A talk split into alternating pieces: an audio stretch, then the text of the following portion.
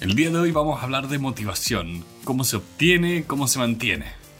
Una serie de experiencias personales.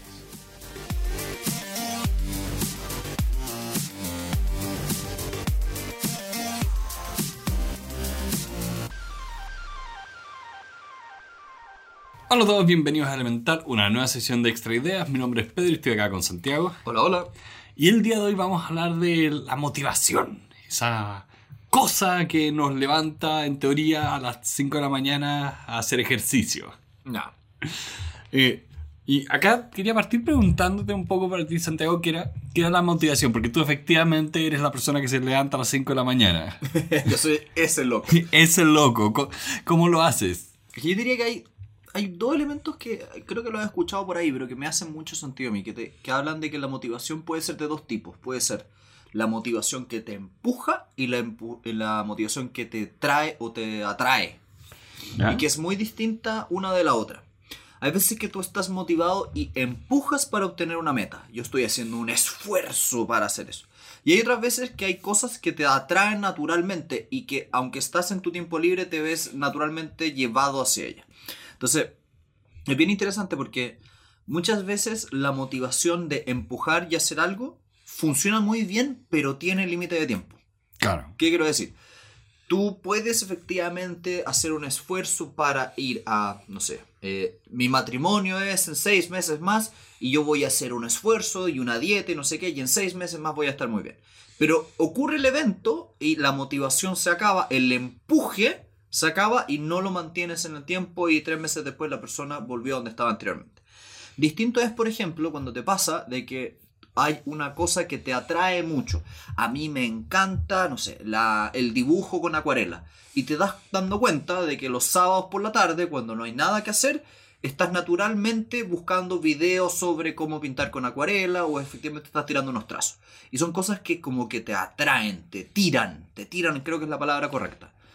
Entonces, yo siento un poco que la motivación es de los dos tipos para distintas cosas.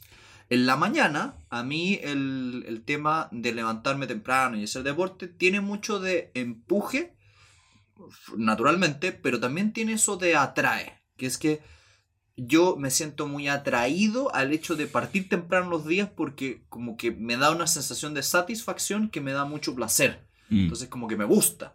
Pero tiene igual un poco de los dos. A mí Ah, en tema de ahí- la finanza... Ah, dale. Sí, ahí cómo lo contrastas con la, la otra teoría que hay como de eh, motivación intrínseca y extrínseca. Que también es, es otra forma de mirarlo. Sí, sí, siento que estamos hablando de un eje con un 30 grados de diferencia. Sí, que yo te diría que el tema de la motivación es un tema que no tiene un framework único. Mm, Mira, a mí lo que me pasa un poco que hay ciertos, antes de pasar al intrínseco y extrínseco, respecto del empuje y la atracción, hay ciertos temas que a mí me atraen. ¿Y sabéis dónde yo los he visto? En el tema, por ejemplo, las finanzas. Yo los últimos 10 años, como una especie de imán o como de órbita, pasa el tiempo y vuelvo al, al mismo eje. Pasa el tiempo y vuelvo al mismo eje. Hago un proyecto, me alejo y termino volviendo a las finanzas. Y me acerco a las finanzas. Me acerco a las finanzas. Y ahí siento que hay una especie como de polo magnético conmigo.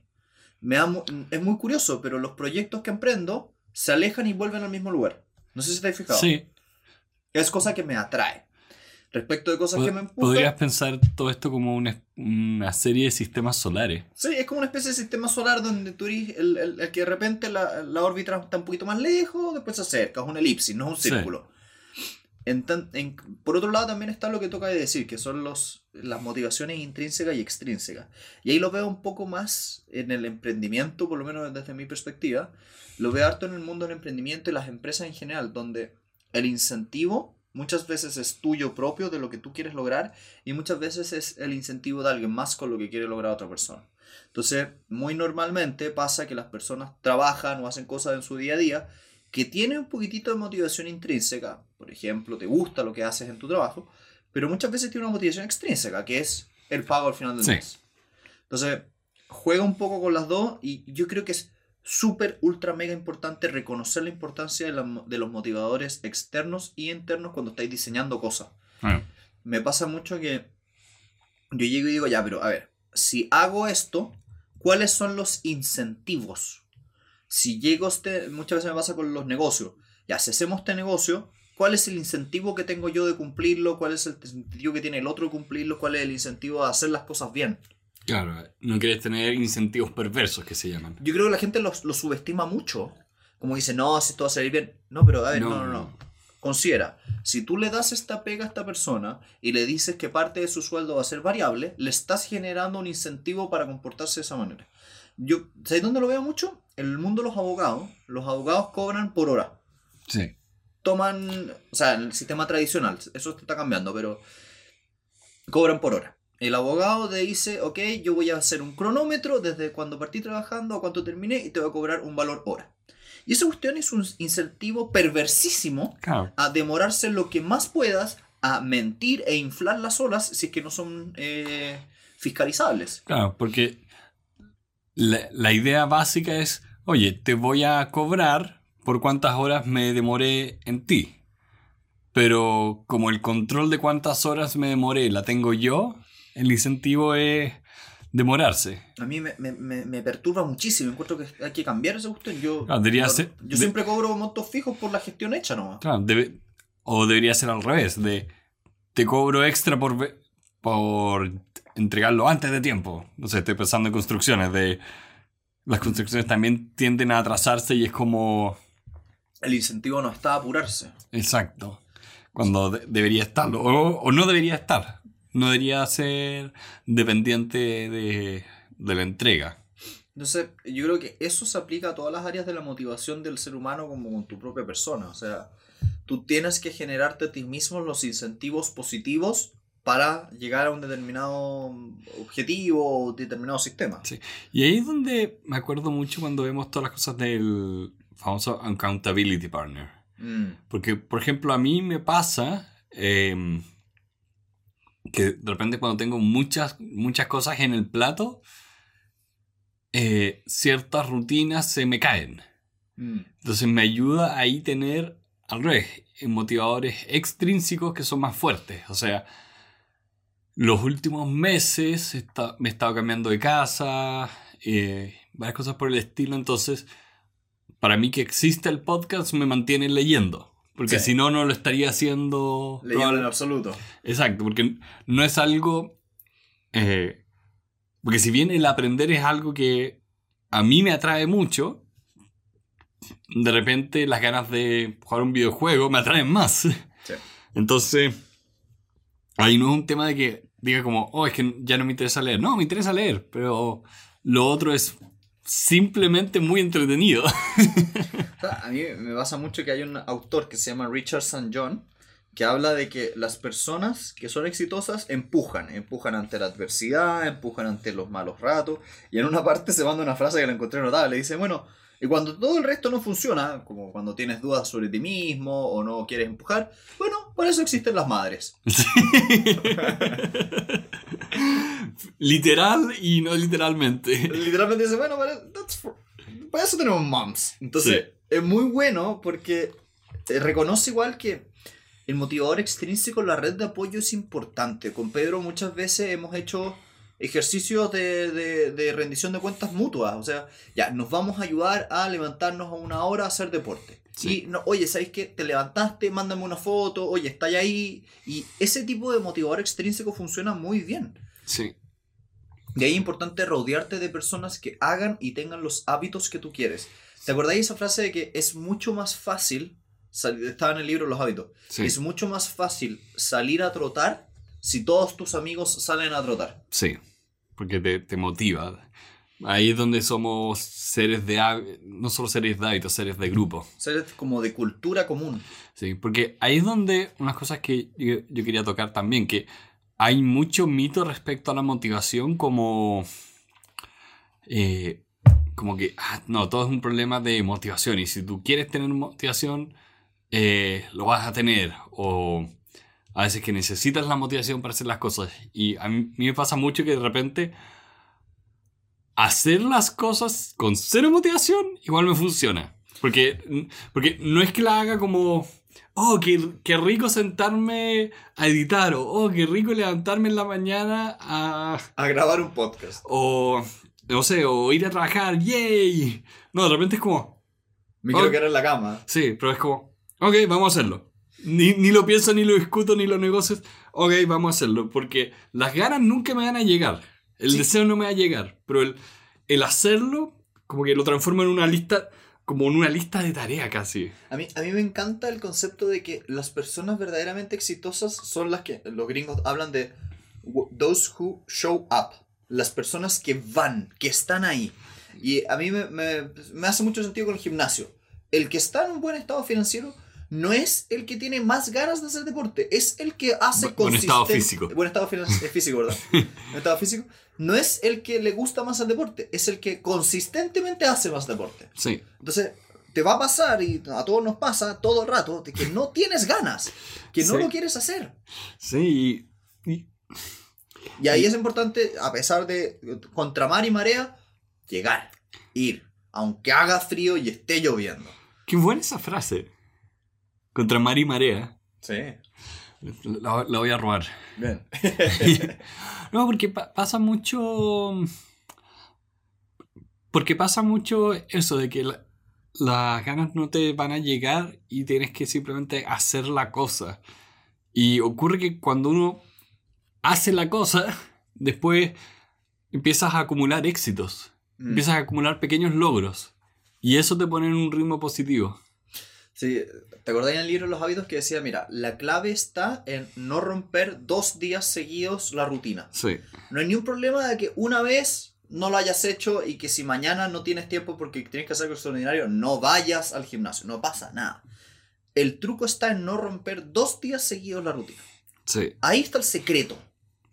Y para mí es muy visual. Yo tengo en mi, en mi refrigerador un calendario con tickets o X si que fui a hacer deporte. Y me fijo y los veo y digo, mira, aquí hay una rotura. Y cuando... eh, es muy visual para mí. Cuando estoy pasando por un momento de mucho estrés o algo está pasando mal, empiezo a fijarme que hay muchas X.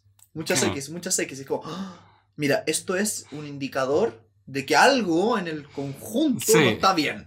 ¿Y qué, qué haces en esas situaciones? En esas situaciones, empujar a la fuerza bruta. Pero lo que hice, ojo, lo que hice fue haber puesto el calendario primero. Claro. Ahí está el, tru- ahí está el truco. El truco está en que tengo algo visual que me muestra el hábito. Si no lo tengo, me cuesta mucho más mantenerlo. Claro. A mí, yo soy un fan de estas cuestiones, como los relojes inteligentes, estas cuestiones que te van marcando y te van diciendo sí, no, sí, no. Oye, llevas cinco seguidos, uno no lo he hecho. Me encantan. Sí, yo hago. Yo lo que descubrí que me funciona es eh, bajar la cantidad de cosas que estoy haciendo. Ya. Como si tengo, como sea, si tengo mucho en el plato, te digo, a ver, tengo que bajar cosas que me gusta hacer, pero que son un, un esfuerzo extra. Por ejemplo, me encanta aprender cosas, entonces me encanta ver videos de tutoriales, videos de... eh, por eso estoy ver documentales y de repente es como, ya, estas cosas vamos a ponerlas de lado un rato. Esta- Estas pequeñas cositas como extras, pongámoslas de lado, enfoquémonos en menos cosas a la vez. Es que yo siento ahí que hay una cuestión bien interesante, que es que por mucho que hay estudios que hablan, y con justa razón, de que a más cosas que tú hagas, menos bueno eres en cada una de ellas, igual siento que hace falta una precisión, que es que la cantidad de cosas que eres capaz de hacer al, al mismo tiempo es, es, es única y personal para cada persona. Hay Sí. personas que hacen una sola cosa y no pueden hacer dos. Hay personas que hacen siete y no pueden hacer ocho. Pero el punto es que no siento que sea uniforme para todos los seres humanos. Siento que hay personas, no sé, yo particularmente hago muchas cosas. Tengo cuatro o cinco proyectos en paralelo siempre y los puedo hacer bien. Hay personas que dicen, con dos estoy bien. Hay personas con 15 lo hacen bien. Sí, a mí me pasa, por ejemplo, y me pasó en, en La Pega, que eh, yo tuve que hacer mucho, mucho esfuerzo en lograr finalmente tener la vista global de todo, eh, porque necesitaba eso para poder después resumir y como encasillar. Porque una vez que encasillo las cosas puedo hacer más. Ya. Pero necesito esa como claridad de, ah, este es el mapa, vamos. ¿Te acordás que una vez conversamos de esto que yo te llamé en la mañana y dije voy a cambiar la nomenclatura respecto a la cual me refiero a ciertos proyectos? Sí, Que suena a un juego semántico, pero tiene un efecto psicológico. Para los que no... Bueno, para no todo el mundo. No estuvieron en esa conversación a Para las todo- 7 de la mañana. Para todos ustedes que no estuvieron en nuestra conversación de a las 7 de la mañana. Por cierto, ese es un detalle bien chistoso entre Pedro y yo. Pedro y yo muchas veces nos llamamos cuando vamos camino a la oficina, Sí. en el trayecto. Entonces a las 7 de la mañana estamos conversando. A veces pasa, no, no todos los días, pero pasa. Eh, y yo le contaba a Pedro que yo personalmente tengo muchos proyectos. Hago docencia, tengo dos cursos en docencia, tengo una fundación, tengo dos pegas, tengo el podcast, tengo una cuestión de finanzas personales, hago unos cursos, hago un montón de cosas. El tema es el siguiente, es que muchas veces la palabra trabajo tiene más peso que la palabra hobby. Por lo tanto, como decía Pedro hace un minuto, yo lo llamé una mañana y dije, mira, creo que hice una cuestión bien entretenida, que es que dibujé en una hoja todas las cosas que hago, que eran como nueve, y encasillé dos en pegas y encasillé otras como siete en hobbies. Y sigo haciéndolas todas, pero en mi cabeza, algo que es un hobby tiene permiso intelectual para no ser perfecto. Mm. Yo tengo el permiso intelectual para, por ejemplo, el podcast, que para mí es un hobby, tengo el permiso intelectual para demorarme un poco más en leer el libro y no hacer el resumen más perfecto como si fuera una minuta para la oficina. Claro. Entonces, me permite un poco ese descanso mental, ese como bajar un poco el RAM que estamos ocupando Sí. para poder, como decir, ya, en estas otras dos voy a ser más, más exquisito, más, más duro, digamos. Sí, pa- pasa. Creo que es una distinción bastante, bastante buena de darse permiso de repente para no ser perfecto o hacer esa distinción. Eh, por ejemplo, de nuevo, el trabajo, encontré que eh, nosotros tenemos como una forma de trabajar donde decimos, a ver, eh, esto es como el teatro. De cara al público, la obra sale perfecta. Pero tras y todo lo que pasa tras bambalinas no se ve. Ahí es donde está el desorden, ahí es donde está el trabajo, ahí es donde está toda esta forma de operar donde puedes decir, ok, tenemos permiso para experimentar, para probar, para hacer todas estas cosas porque de cara al cliente, ahí es donde todo va a salir bien. Pero eso qué significa que eh, tenemos dos ambientes, uno donde puedo decir, ok, todo es perfecto o todo es el trabajo todavía. Ya. Entonces, es interesante porque... Que baja la presión, baja la presión. Eso, respecto a la motivación, hay que admitir que la motivación no tiene que ser exactamente igual para todos tus proyectos. Sí. Y usando las nomenclaturas que hemos hecho, hay proyectos que te van a traer, hay otros que tienes que empujar. Hay proyectos que son una que vienen con motivadores extrínsecos, hay otros que vienen con motivadores intrínsecos. Yo durante la pandemia traté de tener plantas, traté de tener mi pequeño jardín en el departamento. Eh, así que eso fue pura motivación como de, ok, esto es algo que siempre querido hacer, tratemos. No funcionó. y después fue como, ok, ¿tengo las ganas como de seguir tratando acá? Quería que fuera más fácil. Y no lo fue. Hay un libro que vamos a leer para el podcast que se llama eh, Las 4000 semanas, que básicamente, aunque suene como súper loco, pero todas las personas tenemos en promedio unas 4000 semanas de vida, que no es tanto, no es tanto, suena poco. El punto es que en este libro se habla un poco de la de la brevedad del tiempo, de lo imposible que es ser y hacer todo lo que uno quisiera hacer. Este mundo es demasiado grande y demasiado rico como Sí. para poder hacer todo. Y por lo mismo, tienes que aceptar que hay ciertas cosas que no vas a hacer perfecto. Y Sí. que no las vas a lograr. Yo Sí. lo lamento, pero no vas a poder ser un violinista clase mundial, un bailarín, un tenista, un, un jugador de fútbol americano y un empresario y un poeta al mismo tiempo. Es muy poco probable que lo logres. Lo lamento. Hay que aceptar esa realidad. Sí. Eh, pero es, es difícil porque en todo tenemos ese sueño, esa ilusión de, ah, puedo, puedo hacerlo. Y claro, en rigor tú puedes hacer todas esas cosas, pero siempre hay un límite. Mm. Hay un suelo y hay un techo. Y el techo a veces es la edad, es el tiempo, es la dedicación, el ambiente. el ambiente. Sí, Hay muchas veces que lamentablemente no naciste en el lugar y momento adecuado. sí, Punto. punto. Hubieras nacido hace 40 años, tal vez hubiera sido distinto. o 40 años después. De hecho, hay muchas personas que, que deben parte de su éxito a las circunstancias que les tocaron. Sí, Mira, por ejemplo, una cosa bien loca. Eh, Corea del Sur es uno de los países donde más se ha desarrollado la idea de los videojuegos como deporte. ¿Ya? Y tienen ligas, tienen todo un sistema que tú esperas de un deporte profesional. Auspicios, lugares para practicar, lugares para profesionalizarte. Y eso fue algo que partió en los años 90, a finales de los años 90. Que ocu- cosa que 10, 15 años después, en el escenario internacional, Corea del Sur domina. Ya. Porque muchas veces no es que eh, tengan los mejores jugadores per se, es que son capaces de seleccionar y preparar a los mejores jugadores, cuando los otros países del mundo No tienen esto. to- no tienen esto, no tienen la infraestructura para decir, ok, tú eres muy bueno en- para esto, ven para acá, te vamos a entrenar, te vamos a profesionalizar.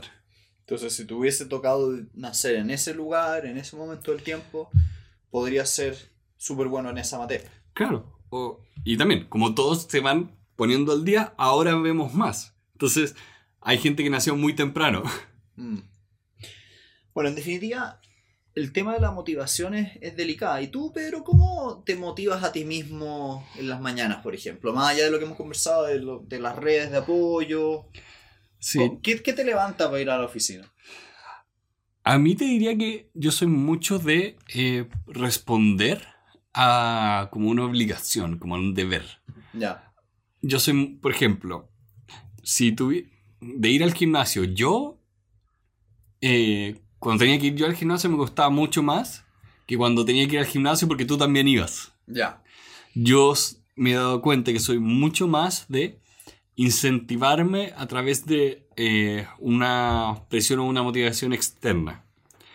Eh, porque si, si- no, caigo en que busco eh, otra cosa. Esto no sé si es por mm, mi cerebro es bastante especial, tengo déficit atencional, entonces, por lo, no sé si tú has visto esto, pero lo que ocurre a nivel cerebral es que como base emites poca do- eh, dopamina. Ya. Entonces, tu cerebro busca cosas que sean altamente estimulantes para recibir esa dopamina. Ya. Entonces, cosas como leer son difíciles, pero eh, con la práctica lo, lo voy a hacer. Y también, el motivador explícito del, del podcast me ayuda mucho. Ya. Porque es, yo quiero leer, yo quiero aprender, pero tengo que sentarme a hacerlo y no estar viendo un video de YouTube. Ya. Entonces tengo que dedicarle el tiempo y, y ahí la moti- el El motivador externo. externo me ayuda a alinearme. Porque finalmente es, ¿qué es lo que yo quiero lograr en el futuro? ¿Qué es lo que yo quiero hacer ahora? Sí, Y necesito alinear esas cosas con motivadores externos. A mí lo que me gusta mucho de tu acercamiento, Pedro, es que tú tienes mucho trabajo de autoconocimiento para ser capaz de haber identificado eso y haber actuado al respecto. Que no es algo obvio, para nada. No. Para nada. Entonces, me hace, me deja muy contento escucharlo porque demuestra un poco que tú has hecho un trabajo interior de ver cómo funcionas y que es un poco la invitación a la gente que nos escucha. Es muy importante entender cómo somos. O sea, si es que yo no me, hubiera, no me hubiese dado cuenta que tengo una cierta personalidad que me lleva a hacer millones de estupideces al mismo tiempo y no hubiera aceptado eso, siempre estaría batallando contra mí mismo porque estoy haciendo mucho. Sí, es que pa- pasa mucho y por eso también no me gustan el 90% de las cosas como mo- de autoayuda o motivacionales, porque encuentro que se caen en eso, Es que se caen en generalizar. son para un cierto tipo de personas. Son para un cierto tipo de personas, pero por eso es donde de- no, no me gusta la mayoría, porque siento que no tienen esa distinción. Mm. A mí personalmente me funcionan muy bien, Sí, porque yo soy de mucha motivador intrínseco. Yo soy ese tipo que es, es capaz, y lo he hecho muchas, muchas veces en mi Sí. vida, de estar a las 5 de la mañana trotando solo con un video motivacional en los audífonos, corriendo, diciendo voy a comerme el mundo. sí, Mil millones de veces lo he hecho. sí, y soy testigo. Y eso no funciona bien para todo el mundo. Sí, eso es lo trágico un poco. Mm. Bueno, pero insisto nuevamente, creo que es, es muy bueno tu autoconocimiento para darte cuenta qué cosa o cómo te funciona motivarte. Sí. Entonces, tal vez un poco la lección que hay que llevarse de esta conversación es eso, es que tú tienes que ser capaz de hacer el trabajo de autobúsqueda antes de dar soluciones tan definitivas. Sí. Y probar, ¿ah? hay, hay que probar. Sí, no, hay que probar todo. Escucha los videos, pídele a un amigo que te ayude, eh, métete a un coaching, eh, haz un Sí. curso, todo. O sea, nosotros podemos decir todas estas cosas porque las hemos vivido y las hemos probado. Mm. Y las hemos también estudiado en, en otras partes, como para no solo tomar nuestra experiencia, sino la de muchas, muchas personas. Mí me encanta cómo eh, nos ha pasado últimamente que hemos ido a, a talleres donde están nuestros auditores del podcast, todos Sí. ustedes que nos escuchan, Sí. y, y ver verle las caras a ustedes a mí me hace muy feliz porque me motiva a seguir haciendo este Sí. proyecto. Sí. Eh, es divertido porque el podcast tiene una cosa bien maldita, que es que a diferencia de las redes sociales, donde por ejemplo en Instagram tú le puedes ver la cara en particular a un individuo que te está siguiendo, en, en los podcasts no tienes una llegada súper uno a uno, No. no, no los puedes ver, entonces la única forma de conocerlos es o que te escriban, o que te dejen un mensaje, o que asistan a los talleres que hacemos. Sí. Entonces, a mí me, me gusta mucho y los invito a que sigan haciendo eso, de, de seguir escribiendo. No, no hay nada que me haga feliz cuando me llega un mail del podcast. Sí. Y alguien nos está saludando. Esto es una maravilla, así que los invitamos muchísimo a eso porque hacen que esto siga valiendo la pena. Motivación. Sí. Así que bueno, en definitiva, me encantaría cerrar con eso, con un llamado a la acción. Si usted está escuchando y en verdad le hemos, lo hemos acompañado en sus trayectos durante años con nuestro podcast, por favor, ojalá déjenos un mensajito, llámenos, mándenos un mail, lo que sea. Sí. Me encantaría escucharlos a ustedes. Sí. Les damos muchas gracias por su tiempo y les deseamos a todos una muy buena semana. Que esté muy bien.